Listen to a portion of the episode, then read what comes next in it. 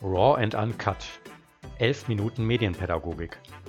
Der Podcast der GMK.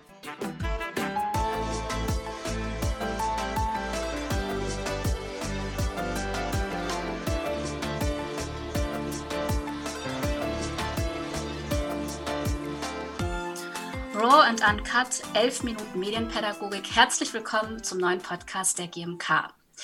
Wir haben den Podcast ins Leben gerufen, weil wir bald ein besonderes Ereignis haben, nämlich das Forum Kommunikationskultur, was dieses Jahr erstmalig und ganz einzigartig online stattfindet. Ich bin Anja Pielsticker und Medienpädagogin in der GMK und ich möchte heute mit Anna Soesdorf sprechen, die hier zugeschaltet ist. Bevor es losgeht, elf Minuten Medienpädagogik bedeutet, dass wir elf Minuten auch wirklich nur sprechen wollen. Das heißt, ich stelle jetzt den Timer und dann begrüße ich gleich Anna Soesdorf.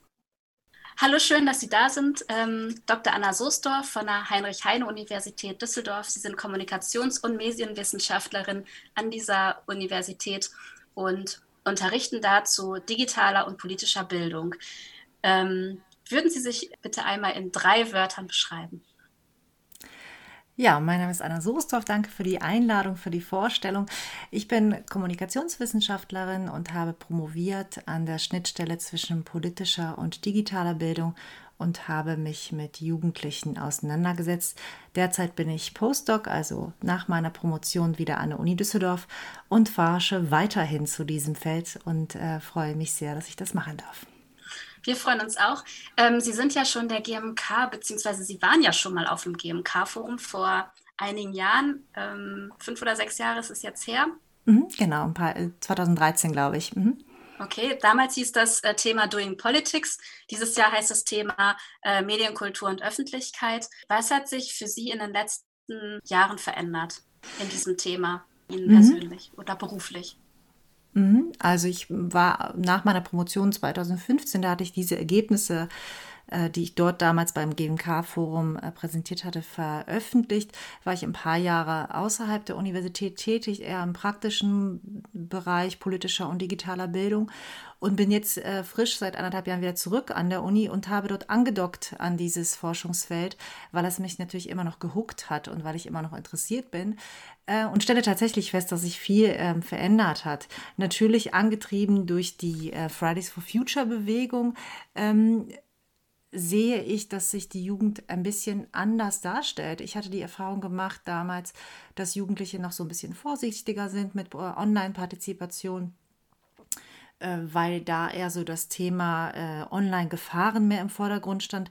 Und ich bin begeistert, wenn ich sehe, wie äh, Jugendliche, die doch noch sehr jung sind, ja, also mit 14, 15 äh, Jahren auf die Straße gehen und auch mit organisieren, mit aktiv sind innerhalb der ähm, Fridays for Future Bewegung und wie vielfältig sie digitale Tools nutzen, und zwar so locker flockig, äh, spontan, äh, un, un, ähm, ungebunden frei. Also das begeistert mich und deswegen schaue ich mir das genau an.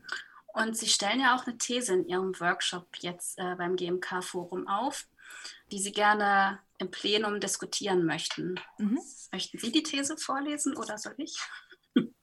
Das kann ich gerne machen. Ja, das ist so, ich habe da immer wieder drüber nachgedacht, inwiefern politische und digitale Bildung zusammenhängt. Und da kam es mir äh, wie ein Geistesblitz zu sagen, naja, Fridays for Future ist irgendwie der Katalysator für digitale Bildung. So vermute ich das äh, zumindest, weil ich, wie gesagt, beobachte in meiner Forschung, ich habe ein Projekt, ähm, wo ich mit Fridays for Future Aktivistinnen und anderen Kolleginnen ähm, und Kollegen von der Uni forsche und wir erleben die Fridays for Future Aktivisten hautnah und stellen fest, wie versiert sie mit digitalen Tools umgehen. Und da frage ich mich, ist aus dieser Bewegung irgendwie auch eine Digitalisierung oder den, ne, anders gesagt, eine digitale ähm, Ermächtigung von alleine gekommen? Also haben die Jugendlichen sich die Tools geschnappt und gesagt, wir machen jetzt äh, auf uns aufmerksam ähm, und bringen uns selber bei, wie das funktioniert. Ja? Also meine These ist, ist es so, dass die Jugendlichen jetzt mediale Kompetenzen bekommen haben, weil sie sich so viel politisch aktiv beteiligt haben, mithilfe dieser Tools?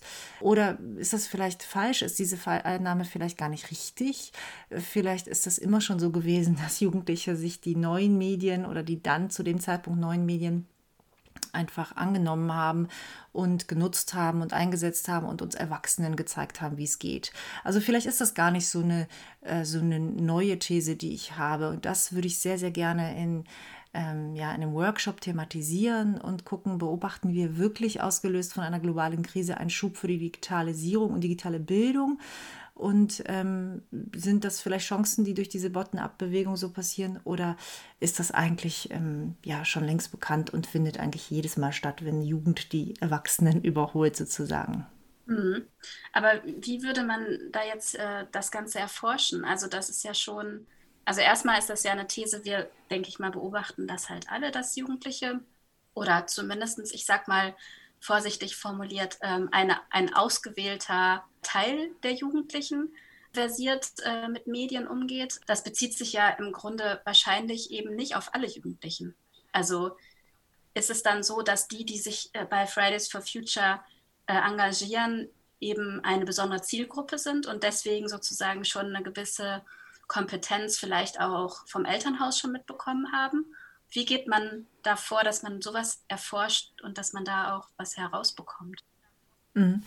Mhm. Äh, sind für mich zwei Fragen. Vielleicht zum ersten, ja, die Fridays for Future Aktiven sind natürlich die aus dem ähm, ja, äh, etwas bildungsnäheren Haushalt und äh, haben dementsprechend vielleicht bestimmte Kompetenzen eher ausgebildet, das sehe ich schon. Aber nicht nur die Fridays for Future Aktiven, sondern auch die, die auf der Straße mitlaufen und davon irgendwie mitkriegen in der Schule, im sozialen Umfeld. Äh, das kriegen ja alle Schüler mit, weil, wie gesagt, auch Schule auch mal ja nicht wahrgenommen wird. Äh, weil man eben auf solchen ähm, äh, Demonstrationen ist. Das heißt, jeder kriegt das mit. Es ist eine breite Bewegung. Nicht jeder ist davon begeistert und macht mit und bestimmt. Und natürlich sind nicht alle Jugendlichen dort vertreten oder vertreten auch diese Standpunkte oder wollen sich einbringen. Ähm, nichtsdestotrotz sehe ich, dass, dass die, die das rezipieren, also die das mitkriegen, äh, sich ja auch informieren über digitale Medien, zum Beispiel, was es mit diesem Fridays for Future und diesem Klimawandel auf sich hat. Und das führt dazu, dass automatisch bestimmte Informationsskills sich entwickeln.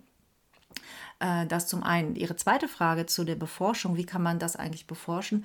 Ähm, ich bin sehr großer Fan geworden von äh, qualitativen Methoden. Ja? Also wir haben zum Beispiel gerade ein Projekt, ein Citizen Science Projekt, sprich wir haben die äh, Fridays for Future Aktivisten aus Düsseldorf als Mitforschende an Bord und die stellen mit uns die Fragen, die beantworten uns äh, mit uns die Frage, welche Methoden wenden wir an, um bestimmte Themen rund um Fridays for Future Partizipation äh, zu beantworten. Das heißt, dass die Methode des Citizen Science, also im sehr qualitativen, sehr partizipativen Ansatz, das halte ich äh, für sehr, sehr sinnvoll.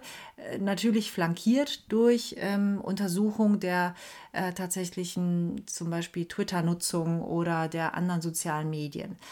Sie haben aber vollkommen recht, nicht automatisch trifft das auf alle, auf alle Jugendlichen zu und nicht alle Jugendlichen sind jetzt auf einmal super gut medial gebildet. Ja, es gibt die Avantgardisten, die vorweggehen und die sich gut auskennen, ob jetzt vom Elternhaus, von der Schule oder durch eigene äh, äh, Weiterbildung. Und es gibt die, die natürlich auch problematische Mediennutzung haben. Vielleicht so erstmal vorweg. Mhm. Okay. Also das ist bestimmt ein spannendes Feld, was dann auch im Workshop nochmal weiter thematisiert werden kann. Aber eine Frage habe ich noch. Sind Sie jetzt, also sehen Sie das auch noch in anderer, in einer anderen Bewegung oder ist das jetzt so speziell schon sehr auf die Fridays for Future Bewegung ähm, kanalisiert? Oder gucken Sie sich auch andere Bewegungen an, die vielleicht gar nicht so präsent im Netz unterwegs sind oder mhm. große Öffentlichkeit erreichen. Ja, momentan schaue ich wirklich nur auf diese Bewegung. Ideen sind auch ähm, zum Beispiel ähm, Extinction Rebellion anzugucken in einem anderen Projekt. Was ich natürlich mache, ist, ich schaue nach hinten. Also ich schaue, was, äh, wie ist die Historie. Ne? Wie, wenn wir uns zum Beispiel die, äh, den, den Beginn der neuen sozialen Bewegung angucken oder zum Beispiel um äh, vor zehn Jahren ungefähr die ähm, Occupy-Bewegung, dann lässt sich schon feststellen, dass äh, aus den Erfahrungen der Occupy-Bewegung ähm, neue Tools und neue Kollaborations- und Kommunikationstools entwickelt wurden, die heute Anwendung finden. Ja, und Fridays for Future, das lässt sich ganz gut beobachten, haben aus dem gelernt, was Occupy damals etabliert hat als äh, so äh, Diskussions- und Deliberationsmethoden und führt das jetzt einfach digital nochmal in Perfektion weiter. Ja, also das ist das Spannende, nach hinten zu gucken. Ich äh, gucke aber jetzt im Moment nicht parallel auf andere Bewegungen, ähm, sondern tatsächlich nur Fridays for Future im Moment an. Und ähm, was glauben Sie, bedeutet das dann im Hinblick auf Medienpädagogik? Also wenn, Sie haben es ja auch eben so gesagt, ja, die Jugendlichen überholen manchmal die Erwachsenen. Was bedeutet das dann für, für die Rolle als Medienpädagogen? Also wie weit können wir als Medienpädagogen auch ähm, von dieser Erkenntnis profitieren und das vielleicht auch in unsere, oh, jetzt geht der weg, jetzt haben wir noch eine Minute, aber äh, in unsere Arbeit implementieren? Mhm. Das können wir sehr gut und das haben wir auch schon lange gemacht als Medienpädagogen, nämlich äh, Lebenswelt oder vom Lebensweltansatz her denkend. Ja? Das heißt, dort anzusetzen, wo Jugendliche sind, das, was sie tun, ähm, was sie beschäftigt, dort anzusetzen und zu schauen. Das heißt, ich plädiere ja oftmals auch dafür, dass digitale und politische Bildung verbunden werden kann.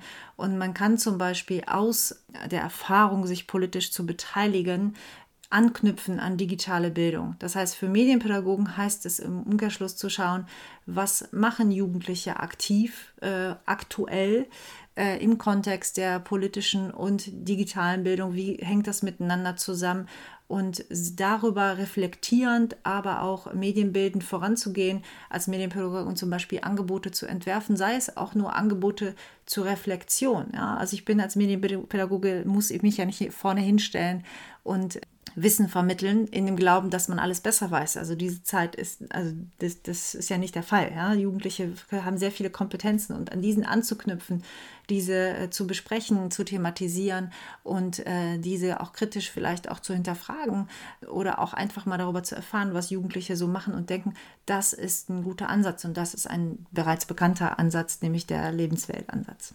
Mhm. Ja, vielen Dank.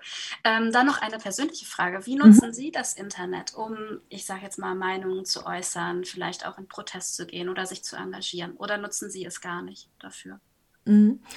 Ähm, ja, klar, nutze ich das Internet, um mich zu informieren, zu koordinieren, zu kollaborieren. Klar, dass äh, ich bin ein sehr papierloser Mensch, aber um äh, aktiv tatsächlich äh, mich auszudrücken, Positionen zu beziehen, Haltung zu beziehen, sich vielleicht auch ein Stück weit in, ähm, in, ja, in Diskussion einzumischen, nutze ich Twitter. Also ich bin ein ganz großer Twitter-Fan. Ich äh, habe nicht die Zeit und auch nicht die Muße, alle Medien zu, sozialen Medien zu bedienen. Twitter ist so mein Favorite, weil dort irgendwie für mich alles geht. Ja? Ich lerne dort ganz viel, ich vernetze mich, ich äußere Positionen, Meinungen.